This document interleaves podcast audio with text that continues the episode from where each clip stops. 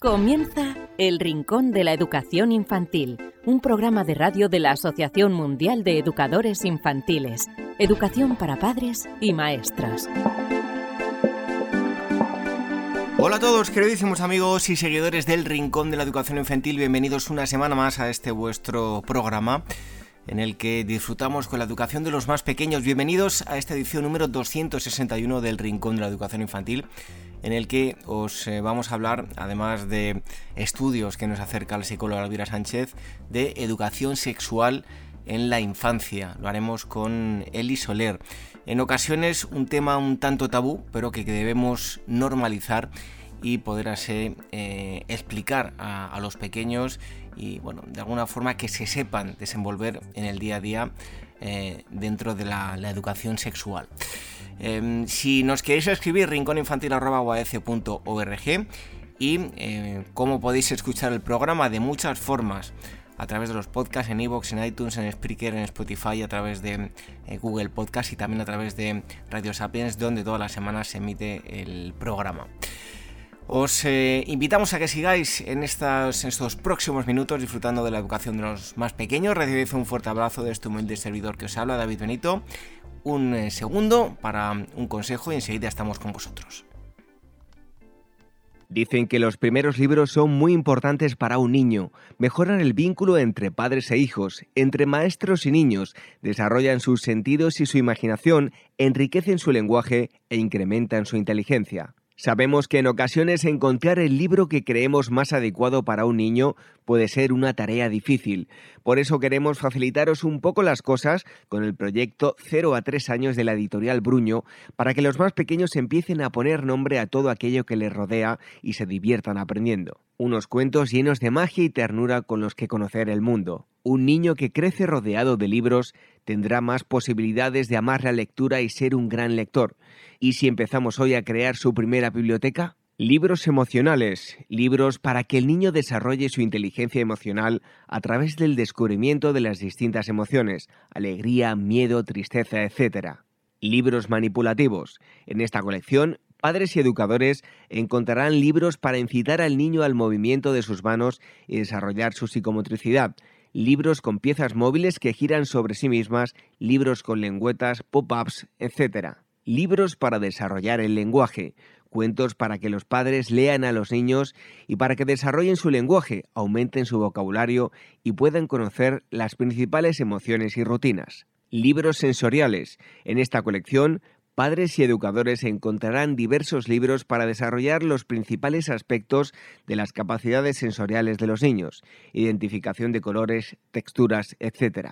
Libros lógicos, libros para que el niño desarrolle su inteligencia lógica a través de asociaciones, búsquedas, descubrimientos, etc. El proyecto 0 a 3 años de Bruño, recomendado por la Asociación Mundial de Educadores Infantiles, AMEIWAEF. El Rincón de la Educación Infantil, la radio de la Asociación Mundial de Educadores Infantiles.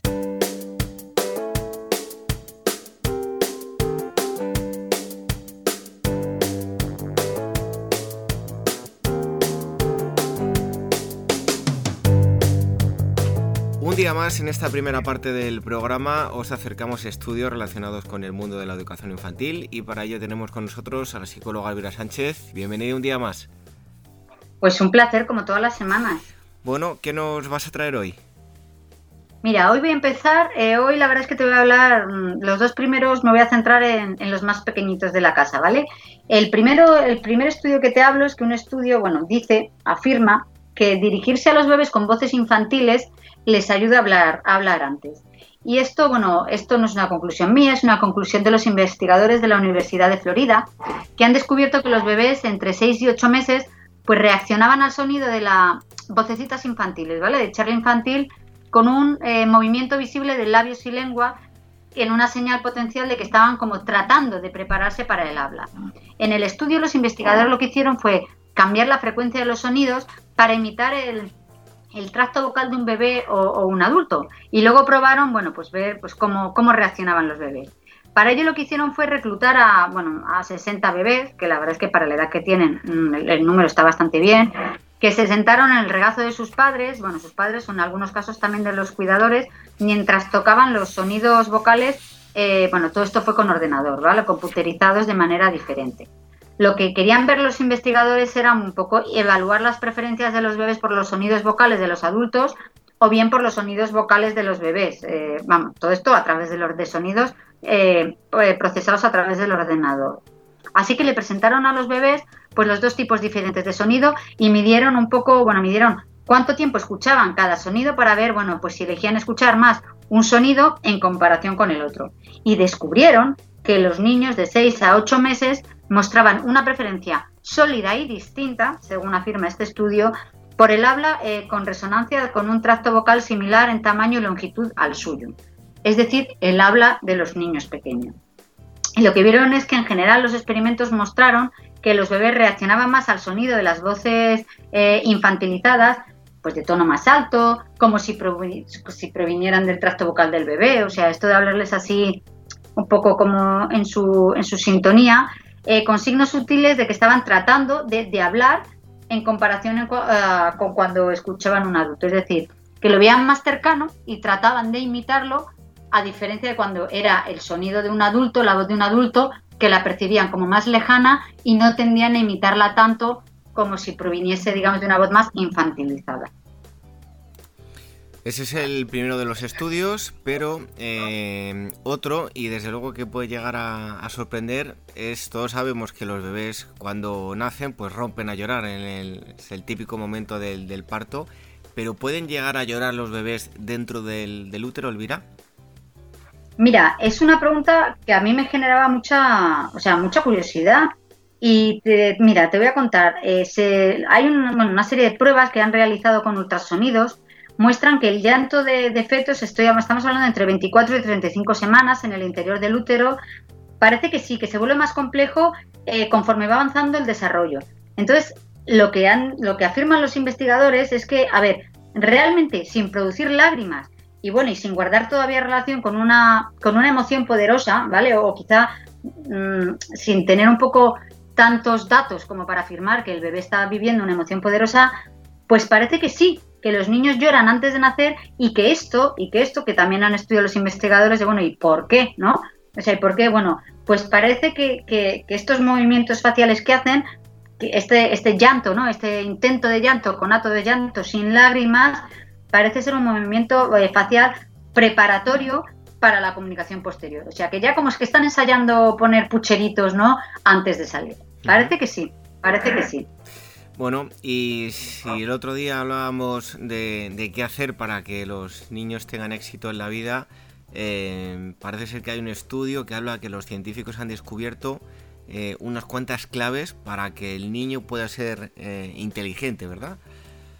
Exacto, mira, hace poco hablábamos de la importancia del optimismo, ¿no? Del optimismo en el sentido de que en todas las etapas de nuestra vida cometemos errores eh, pero los niños es verdad que les pesan menos que a los adultos, o sea, son más optimistas. Y veíamos también que con el estudio que os traía, que, lo, o sea, que el optimismo iba disminuyendo conforme íbamos creciendo. Bueno, pues eh, os voy a hablar de las cinco claves ¿no? para que un niño sea muy inteligente. Eh, y bueno, y no me lo voy a inventar yo, son, bueno, unas conclusiones de una serie de científicos en Baltimore, en Estados Unidos, y además son conclusiones de un estudio que empezó en el año 1968, o sea, yo no había nacido, pero vamos, ni de lejos, o sea, desde lleva mucho, mucho tiempo. Y entonces ellos eh, llevan mucho tiempo estudiando que cuáles son un poco las claves para criar ¿no? niños más inteligentes y con éxito en la vida. Y han descubierto, bueno, que no existe una única razón por la que un niño consigue ser más inteligente, sino que ellos identifican cinco grandes razones. Y además, sorprendentemente, nada tienen que ver o poco tienen que ver con, lo que son los estudios, ¿no? Con el estudiar más o menos. Así que empezamos. La primera, la primera, y además, como no podría ser de otra manera, es el amor de los padres. ¿Y por qué digo esto? Mira, los científicos demostraron que el cariño de los padres estimula el cerebro de los niños, especialmente de 0 a 3 años. Además, también vieron que cuanto mayor sea el vínculo que les unió eh, de pequeños, más fuerte será su personalidad y su autoestima futura. Con lo cual, el amor de los padres de su entorno es súper fundamental. La segunda, bueno, permitir que se enfrenten a tareas complejas. A los niños, bueno, pues hay que dejarles que realicen eh, pues, tareas cada vez más complejas, porque esto influye en la conexión de las neuronas, ¿vale? También en la flexibilidad del pensamiento y, por supuesto, en la autoestima del niño. Si le hace poco vi por Facebook una imagen, bueno, que pusimos en el Facebook de Amel y que, venía a decir algo así como que si lo haces tú por mí, lo que estoy aprendiendo es que tú lo haces mejor que yo, no estoy aprendiendo a hacerlo. O sea, estoy aprendiendo que tú eres mejor que yo o que tú lo haces mejor que yo. Les tenemos que dejar que, lo hagan y que lo hagan mal, y que lo hagan mal y explicarles cómo se hace bien, porque muchas veces eh, tendemos a intervenir, a intervenir en exceso y esto es bastante malo. Tercero, dejemos que jueguen con videojuegos y con acertijos. Es verdad que desde aquí hemos defendido mucho, hemos defendido mucho que no hay que estar expuesto a pantallas, pero es verdad que periodos cortos de tiempo pueden ser incluso beneficiosos. Puedo jugar con videojuegos, con acertijos, porque esto eh, pues mejora la memoria, la atención y también un poco la, capacidad de, planificación, ¿no? De, cómo me enfrento a este reto que tengo por delante. El cuarto, a ver, el cuarto es animar a que toquen un instrumento musical, porque se sabe, y desde aquí además lo hemos hablado, que la música tiene infinidad de, bueno, de, efectos súper buenos y súper maravillosos para el cerebro y que también mejora el desarrollo intelectual. Y además también tiene un montón de beneficios a nivel emocional. O sea que animarle a que toque un instrumento musical es súper, súper importante. Eh, el quinto, y este es el último que, que alguno estará diciendo, uy, no, no ha comentado nada de esto. Bueno, leer libros, la lectura, súper, súper, súper importante. La lectura es igual de importante que el amor de los padres, que fomentar la autonomía, que dejarles que jueguen, que jueguen, que jueguen, que jueguen, que jueguen y que, y que toquen un instrumento musical. Leer libros es esencial para el desarrollo pues, de la inteligencia, de la memoria, de, la memoria, eh, de la adquisición y enriquecimiento del lenguaje, aparte de que les abre, que leer es súper divertido, es un placer y que les abre las puertas a descubrir cosas que, que, bueno, que en nuestro día a día pues no, pues, pues no tenemos. Entonces estas cinco claves son, según, según los científicos de, de Baltimore, las claves para que el niño sea muy inteligente. Y os voy a contar también una curiosidad antes de, terminar, eh, porque claro, desde el 1968 han participado un montón de niños que han ido creciendo. Y mira, como dato curioso, os voy a contar qué personajes famosos, famosos, conocidos, han formado parte de este estudio. Para empezar, Mark Zuckerberg. O sea, yo no sé si es el hombre de las personas más inteligentes de la Tierra, pero vamos, mm, inteligencia tiene que tener cuando ha montado el emporio que ha montado. Lady Gaga también, que no sé qué hace poco leí el cociente intelectual que tenía que la chica esta y la tenía un cociente intelectual súper alto. O, por ejemplo, un famoso matemático, bueno, yo la verdad es que de reconocer que para mí famoso este matemático no es, pero es cierto que yo no conozco matemáticos. O sea, me dices, dime un famoso matemático y no sabré a cuál decirte. A lo mejor alguno de nuestros oyentes lo conoce. Terence Tao, que es, como te digo, un famoso, un famoso matemático. Y así que, bueno, ya sabéis, estas cinco claves eh, son fundamentales. Bueno, pues súper importante la lectura, siempre lo, hemos dicho, son los estudios que nos acerca la psicóloga Elvira Sánchez. Gracias Elvira y hasta el próximo día. Pues aquí estaré como todas las semanas.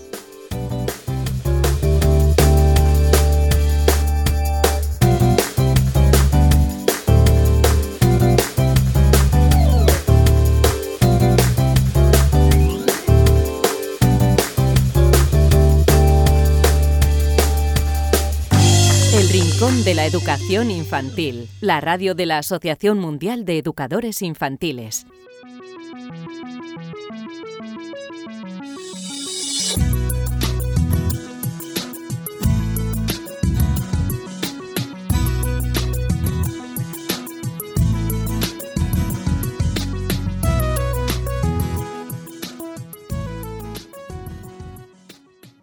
Bienvenidos una semana más a las tertulias de Amigo AF, en el que abordamos diferentes asuntos mm, siempre relacionados con la educación de los más pequeños. Y hoy nos eh, vamos a centrar en un tema, seguro que para unas familias, no tanto para otras, un tema espinoso que no quieren abordar, que, son más reticentes a hablar eh, de ello, porque siempre ha habido tabús en esta vida. Cada vez hay menos, pero sigue habiendo. Y lo vamos a ver con nuestra invitada de hoy, que es eh, Eli Soler. Ella es licenciada en psicología, está especializada en la rama de psicología de la educación y eh, bueno, durante toda su experiencia pues ha especializado en violencia machista y en atención a la diversidad. Podéis encontrar eh, cómo contactar con ella y, todo su, trabajo. Si queréis alguna asesoría de por su parte, en elisoler.com, ahí tenéis toda la información. Y destacar también que tiene publicado un libro que se llama Convivir con un adolescente es fácil, de la plataforma editorial. Eli Soler, muchísimas gracias por estar aquí con nosotros en, las tertulias de, de Amigo AEC. Un placer. Bueno, eh, como decía yo, siempre ha habido tabús, a pesar de que hemos evolucionado eh, bastante, eh, si miramos unos pocos años hacia atrás, hemos cambiado, pero sigue siendo tabú el, tema sexual. La sexualidad sigue siendo mucho tabú y mira que, parece que no, que avanzamos en algunos aspectos, pero sí. Ah, la prueba de ello, por ejemplo, es cuando en una serie de contenido más adolescente sale un mínimo de, escena sexual, enseguida ponen la clasificación a más 18. Pero en cambio, por ejemplo, mucho contenido que hay, mucha violencia, ah, parece que, la violencia está súper normalizada y que no es censurable y no pasa nada. Pero en cambio la sexualidad, que al final es algo natural y sano, y de lo que tiene mucha curiosidad, enseguida ponemos el más 18 y, hay tabú, aún no, no se habla en los hogares se habla, poco en los centros educativos. Yo creo que sí, que aún sigue habiendo mucho tabú. Bueno, ¿cuándo debemos eh, empezar a educar a nivel sexual a los niños y niñas? Y matizo, ¿no? Porque pienso yo, ahora nos, nos dirás, educar desde el principio, pero bueno, eh, podemos distinguir de así, por así decirlo, de ciertas etapas en las que tenemos, tenemos que ir enseñando a los niños unas cosas y otras, ¿no? Claro, es que el problema es que cuando pensamos en educación sexual pensamos en, todo lo que es la parte de las relaciones sexuales, es decir, la parte del coito o, simplemente la parte de, reproducción humana, pero es que la sexualidad es mucho más que eso. Entonces hay que educar en todas las etapas. Obviamente cada etapa adecuada al nivel de madurez, ¿no? el contenido, pero es que educar en sexualidad es educar en respeto, en corporalidad, en diversidad, en el propio cuerpo, eh, en prevención de abusos que se tiene que hacer en la infancia. Es decir, cada etapa educativa hay algo que se debería educar en sexualidad y a nivel emocional y a nivel cómo acompañamos esas vivencias para luego cuando vamos a la adolescencia, que es cuando seguramente empiezan a ser sexualmente activos y activas, no vayamos tarde, porque luego queremos enseñar mucho contenido cuando seguramente si no hemos hablado del tema antes, lo que han hecho pues es buscarlo por internet. Y muchas familias tienen esa dificultad, no han hablado antes y en ese momento quieren hablar cuando su hijo o hija ya ha buscado por internet la información y no quiere hablar del tema porque tiene vergüenza. Em, ¿Qué señales de alarma eh, nos pueden dar los niños pues de digamos de comportamientos peligrosos a nivel sexual? Me refiero en los primeros años. Yo creo que en los primeros años es normal que tengan curiosidad, que se toquen, que se exploren porque descubren su propio cuerpo y eso no nos debe asustar, lo que sí que tenemos que poner un contexto de un momento y un lugar adecuado y uno que no. Pero nunca desde la prohibición, ni desde la censura, ni el miedo. Lo que sí que podría ser señal de alarma es que viéramos a lo mejor que, que reproducen algunas palabras o algunas acciones que, no les tocan por edad porque son de, contenido sexual a lo mejor muy explícito. Es decir, sí que es verdad que se conoce, si tienen hermanos o primos o el patio de colegio han escuchado palabras, a veces las repiten, pero cuando vemos que imitan algunas conductas como muy explícitas de acto sexual, aquí que sí que sería un poco de alarma de o ha visto algún contenido que no toca o algo está pasando que chirría un poco porque no es corriente. Es corriente que se toquen, que se exploren, que quieren ver los genitales de un compañero para comparar por una simple curiosidad innata, pero cuando ya reproducen algunas cosas aquí sí que es un poco de vamos a ver qué está pasando. Bueno, eh, algo que, ocurre habitualmente, ¿no? Em, debemos usar los nombres adecuados a las partes de, de, nuestro cuerpo, o sea, debemos decirle a un niño pues pene, eh, vagina, eh, pechos, en fin, los nombres eh, tal cual son, o, usar sobrenombres, que se tiende a hacer también eso con los niños. Absolutamente no. Es decir, se tiene que usar los nombres correctos.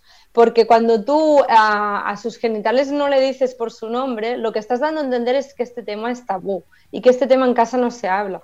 Porque si tú hablas de tu codo, de tu rodilla o de tu pie, con normalidad, porque son partes del cuerpo, si tú ya no hablas de tu pene o de tu vulva con normalidad y pones como un diminutivo, un nombre raro, lo que estás dando a entender es este tema da vergüenza, este tema está muy, este tema en casa no se toca. Entonces, vamos a, a, sustentar que cuando queramos hablar del tema ya han aprendido que en casa hay vergüenza en ese tema y que este tema es mejor no hablarlo mucho.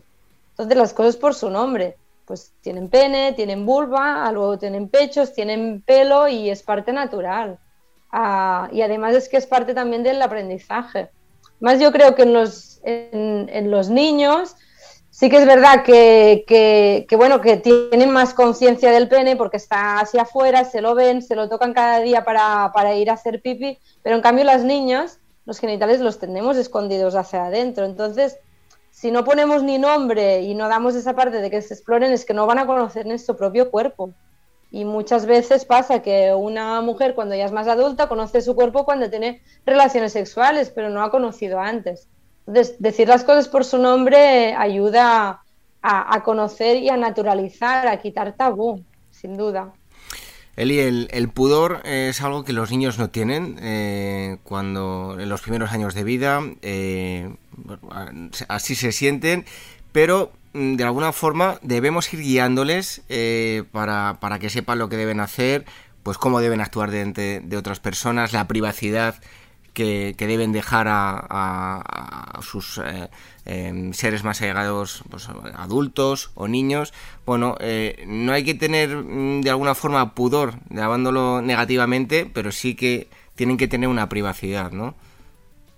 Claro, hay que poner un contexto. ¿no? Por ejemplo, cuando son a esa edad de infantil y primaria incluso, muchos niños y niñas se tocan muy a menudo los genitales, ¿no? Y es, es, lo que decía de nunca prohibir ni regañar porque no hacen nada malo, simplemente pues bueno, igual que si yo me toco, me da pues una caricia, un masaje me da placer, pues ellos se tocan y se notan un placer, un cosquilleo que les gusta. Entonces, no prohibir y no, no regañar porque no hacen nada malo, pero poner un contexto. Por ejemplo, si estamos comiendo en la mesa, pues poder acompañar y decir, aquí no es un buen lugar, ¿no? En tu habitación, pues a lo mejor sí. Si estamos a lo mejor todos eh, en el salón viendo una peli y nos incomoda, pues sí que podemos poner un contexto de, mira, y si ahora no lo haces y lo haces en tu cuarto, en tu intimidad, es algo íntimo, es decir, ir acompañando a poner un contexto que luego cuando son mayores, ese contexto evoluciona, pues por ejemplo, cuando son adolescentes a nivel de redes sociales, de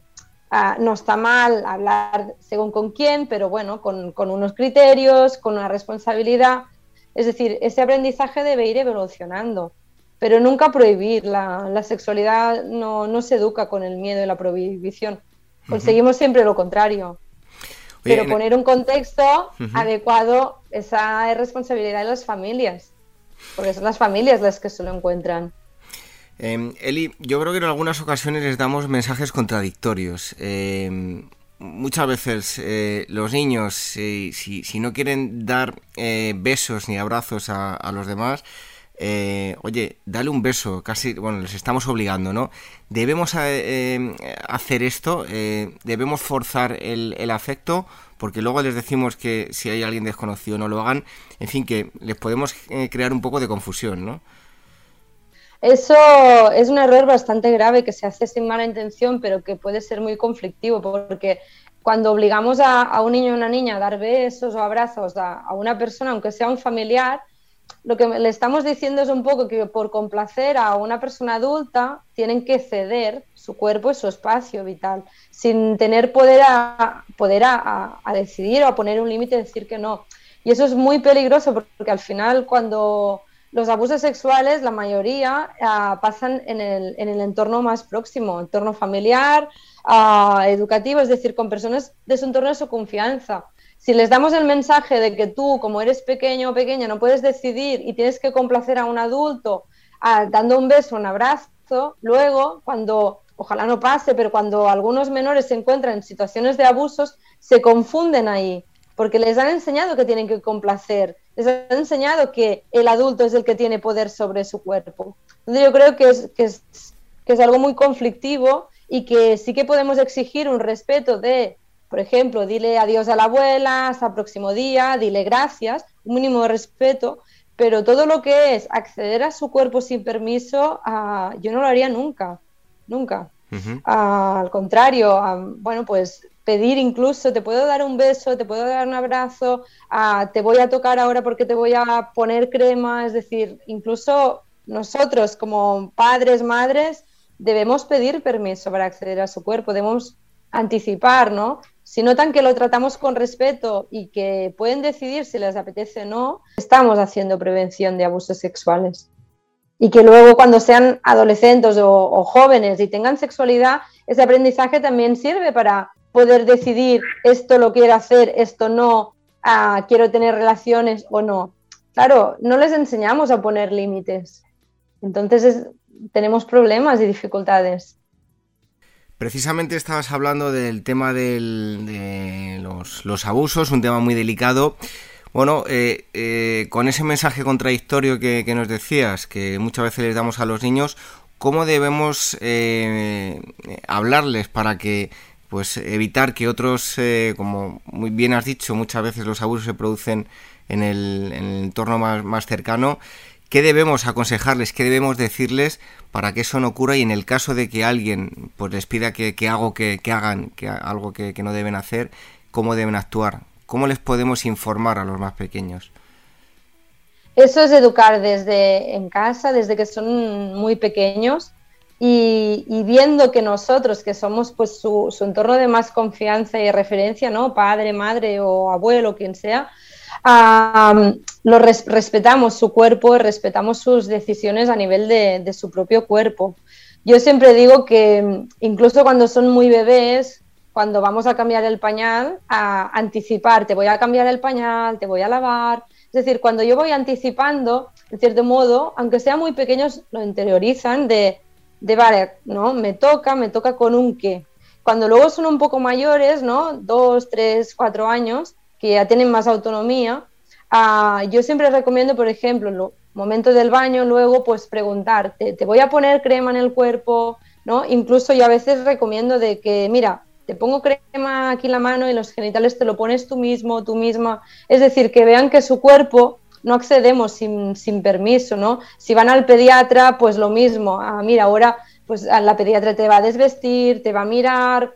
Es decir, cuando vamos acompañando, el mensaje que damos es que, que tú tienes, eres el propietario ¿no? de tu cuerpo, incluso lanzar el mensaje de vez en cuando, ¿no? en esas situaciones pues de, de, de momento de baño, a, si a lo mejor van al baño a hacer caca y los ayudamos a limpiar, a anticiparlo. A veces necesitan escuchar la, frase de tu cuerpo es tuyo y, y, nadie te tiene que tocar, ¿no? Tus genitales, tu pene, tu vulva son tuyos y nadie te tiene que tocar incluso cuando entre hermanos a veces que hay juegos y se tocan o se estiran, a poner un límite allí, ¿no? Incluso en situaciones como las cosquillas, que es un juego que hacemos mucho la, las personas adultas y puede llegar a ser contradictorio con ese mensaje porque damos cosquillas y te dicen que pares y no paras porque en el fondo te dice que pares pero se está riendo. O un para tiene que ser un para automático, aunque sea un juego, ¿no? Incluso acompañar con el mensaje, vale, dices que pare, paro, y luego a lo mejor te dicen más, y vuelves a hacer cosquillas y no pasa nada, y luego dicen, bro, bro, paras, ¿vale? Es decir, acompañar siempre de tu cuerpo es tuyo y un para es basta. Si hacemos ese trabajo desde que son muy pequeños, uh, si pasa algo a nivel de abusos, que ojalá no pase, pero si pasa, como mínimo van a notar que algo no está funcionando y que algo raro les está pasando porque van a pensar, mi madre, mi padre, mi, ¿no? el pediatra, todo el mundo me toca, me dice, me pregunta, uh, no me invade y esa persona sí. Algo no, no, no, funciona bien. Y es cuando lo más posible es que lo digan en casa. Si todas las personas adultas de ese entorno acceden sin ningún tipo de, de, de, de petición y sin ningún tipo de preguntas, no, no, no, va, no les va a parecer algo raro.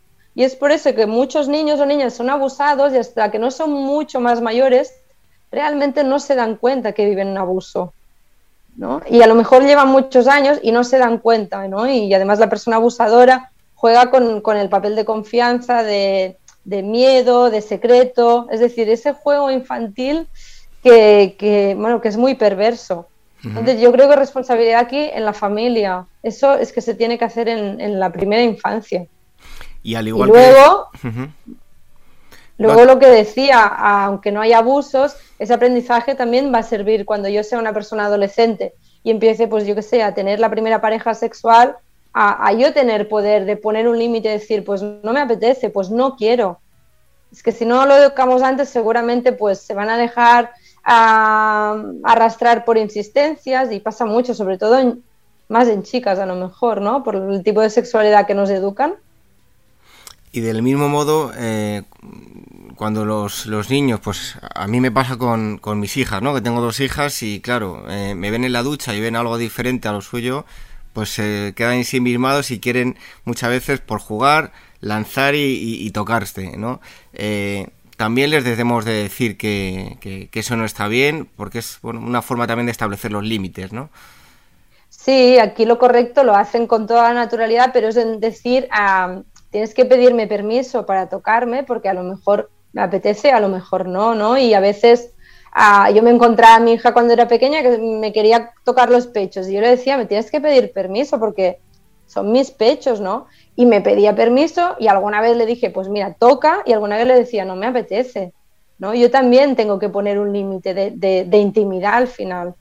Una cosa es naturalizar el, cambiarnos y bañarnos sin, sin, escondernos, pero yo también tengo que poner un límite, ¿no? Y, situaciones así que son súper naturales, que, yo tengo niño niña en casa y se miran y se tocan, pero he puesto un límite de cada uno se toca lo suyo y cada uno podemos mirar, podemos preguntar, pero cada uno se toca lo suyo. Y, cuando lo haces de un modo muy natural, al final le sale solo, le sale solo y, y no hay vergüenza ni pudor ni nada malo, pero bueno, saben perfectamente que cada persona tiene su cuerpo y se toca lo suyo. Luego ya vendrá el aprendizaje de que entre personas adultas a veces nos tocamos por placer, no toca la primera infancia, ya llegará, pero el respeto al propio cuerpo se tiene que educar ahí.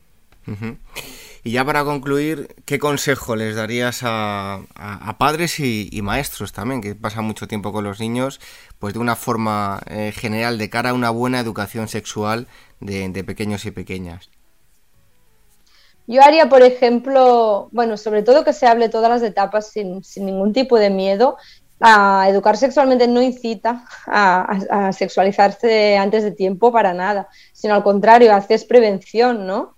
Mm, de cuando pase, que tengan herramientas. Y en los centros educativos creo que es importante que se haga porque al final es garantía de que llegue a todos los menores y adolescentes. No todas las familias van a hablar del tema, sea por, por lo que sea, ¿no? Entonces creo que en los centros educativos es garantía de que, de que al menos llegue a todas las personas. Y, sí que creo que en los centros educativos pasan situaciones que, tenemos muy normalizadas de un modo como son cosas de niños, pero que son indicativas y que, y que allí se pueden trabajar dentro del contexto. Por ejemplo, lo que ha pasado siempre, y, observo en algunos colegios que aún pasa, ¿no? Una niña va con falda y los niños le levantan la falda. Claro, normalizar eso de es una broma de niños, al final también a esa niña le damos información de que de que, bueno, de que un niño puede acceder a su cuerpo y, además tiene que sonreír, que no pasa nada, ¿no? Que nadie la va a defender. Y a ese niño de que puede a levantar la falda a una niña y que es gracioso. Esas pequeñas cosas son inocentes, pero si no las educamos, son precedentes de, situaciones de violencia a posteriores, ¿no? O, por ejemplo, los niños cuando juegan al patio del colegio que ocupan todo el patio y las niñas están, como no juegan a fútbol la mayoría, en un rincón, ¿no? Cómo se ocupa el espacio, también allí se puede educar en los centros escolares. De, cómo ocupamos el espacio a niños y niñas, de por qué tenemos juegos diferenciados. Yo creo que pueden salir aprendizajes súper enriquecedores ahí, sin tener que hablar de violencia, de, asesinatos. No hace falta llegar allí, pero sí de respeto, de diversidad, de, de convivencia y luego en casa pues tocar la parte más emocional, más de acompañamiento de cómo te sientes a, referente a estas situaciones.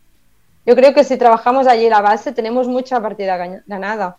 Yo lo que veo es eso, que me vienen muchas familias de adolescentes o, muchos chicos o chicas adolescentes con, dificultades a nivel de poner límites a su sexualidad, pero es que nadie les ha acompañado a hacerlo. Y, claro, entonces, pues si aprenden de Internet y de la pornografía, allí no van a aprender a poner límites, a poner respeto. Van a aprender, pues bueno, pues, pues las cosas más explícitas, pero no la parte emocional. Yo creo que allí pues es la responsabilidad que tenemos. Bueno, pues em, si queréis más información podéis hacerlo de varias formas. Una de ellas os recomendamos el, libro de Eli Soler, eh, Convivir con un adolescente es fácil, de plataforma editorial. Y si queréis eh, mucha más información tenéis una página web que es elisoler.com y ahí si queréis podéis contactar con ella. Eli, muchísimas, muchísimas gracias por haber estado aquí con nosotros en estas tertulias. Un fuerte abrazo y hasta pronto. Adiós, gracias.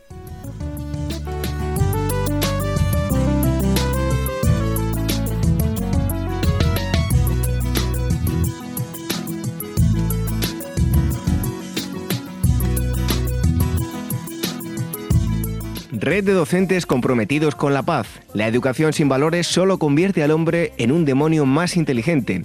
Por ello, AME ha puesto en marcha este proyecto. Un docente comprometido con la paz es un profesional de la educación infantil o primaria que sabe y cree que la docencia es la tarea que más puede transformar la sociedad y que quiere conseguir un mundo mejor, más justo, más equitativo, más amable y en consecuencia más feliz. Apúntate y forma parte de la red de docentes comprometidos con la paz. Es gratis y solo tiene ventajas. Visita la siguiente web uaece.org barra docentes comprometidos. Como dijo Nelson Mandela, la educación es el arma más poderosa que puedes usar para cambiar el mundo. Red de docentes comprometidos con la paz. El Rincón de la Educación Infantil, la radio de la Asociación Mundial de Educadores Infantiles. Terminamos esta edición número 261 del Rincón de la Educación Infantil en eh, el que hemos eh, charlado con Eli Soler sobre eh, educación sexual en la infancia.